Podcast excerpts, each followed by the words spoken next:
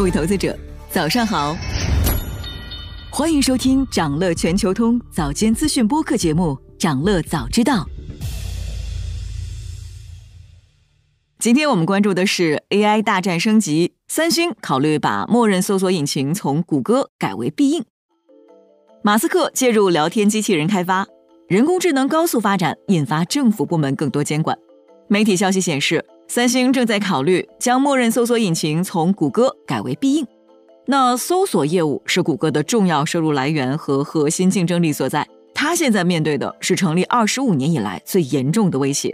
对此，谷歌选择正面应战，抓紧打造一款具有 AI 功能的全新搜索引擎。目前已经抽调一百六十名员工全职从事项目的开发。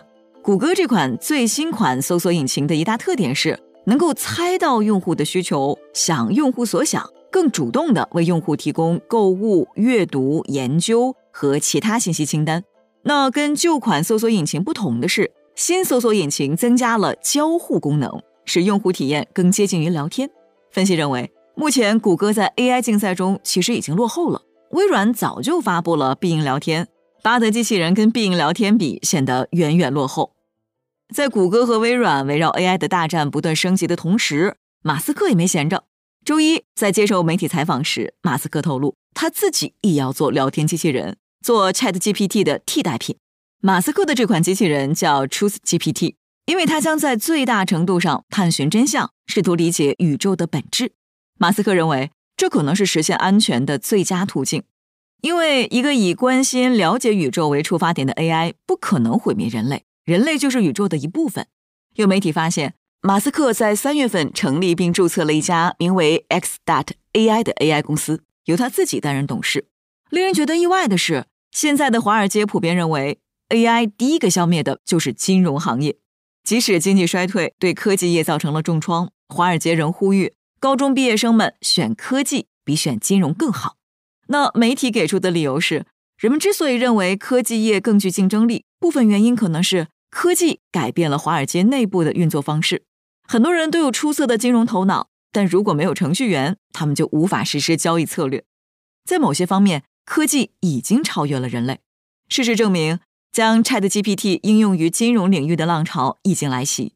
本月有两篇学术论文显示。分析师们正在用 ChatGPT 进行金融市场相关的研究任务，其中一篇论文是关于解读美联储的声明是鹰派还是鸽派的，另一篇是确定头条新闻对一只股票来说是好还是坏。结果显示，在实战中，ChatGPT 在判断美联储的声明是鸽派还是鹰派方面很接近人类，在判断一条消息是利空还是利多方面也比较准确。最新的学术研究成果表明。